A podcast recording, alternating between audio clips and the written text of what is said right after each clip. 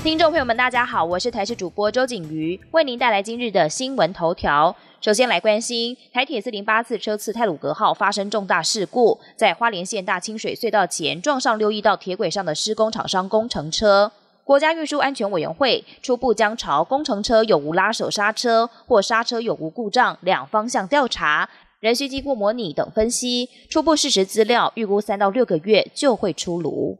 台铁泰鲁格号出轨惨剧酿成多人死伤。台铁也证实，这次意外的东正线预计要花七天的时间才能恢复抢通。交通部次长王国才表示，事故车辆脱离现场就需要五天的时间，接着需要一天进行轨道修复，然后铁道导电管修复也需要一天的时间，因此预计七天才能复原，让清明廉价的疏运雪上加霜。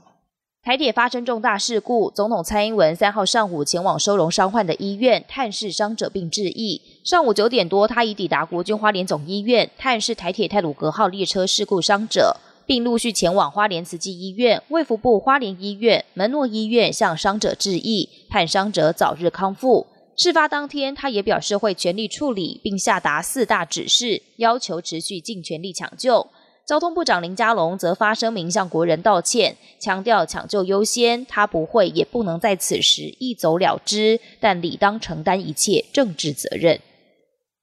国际焦点带您关注：美国华府发生汽车冲撞国会事件，嫌犯开车闯进国会山庄的管制区，先是冲撞管制哨路障，接着又下车持刀砍向远警，导致警方一死一伤，嫌犯也随即被远警开枪制服，送医后伤重不治。总统拜登得知消息，也下令白宫降半旗悼念殉职远警。警方初步研判，应该不是恐怖攻击，但犯案动机有待理清。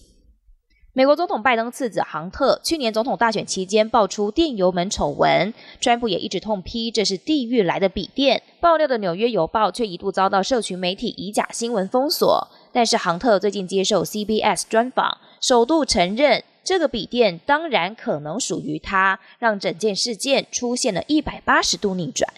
不少民众前往日本东京旅行时，也会顺道走访邻近的横滨。如今横滨未来港区多了全日本第一条市区型缆车，连接横滨市区到海边观光区，提供大家观光新选择，可以换个角度从空中来欣赏未来港的美景。本节新闻由台视新闻制作，感谢您的收听。更多内容请锁定台视各节新闻与台视新闻 YouTube 频道。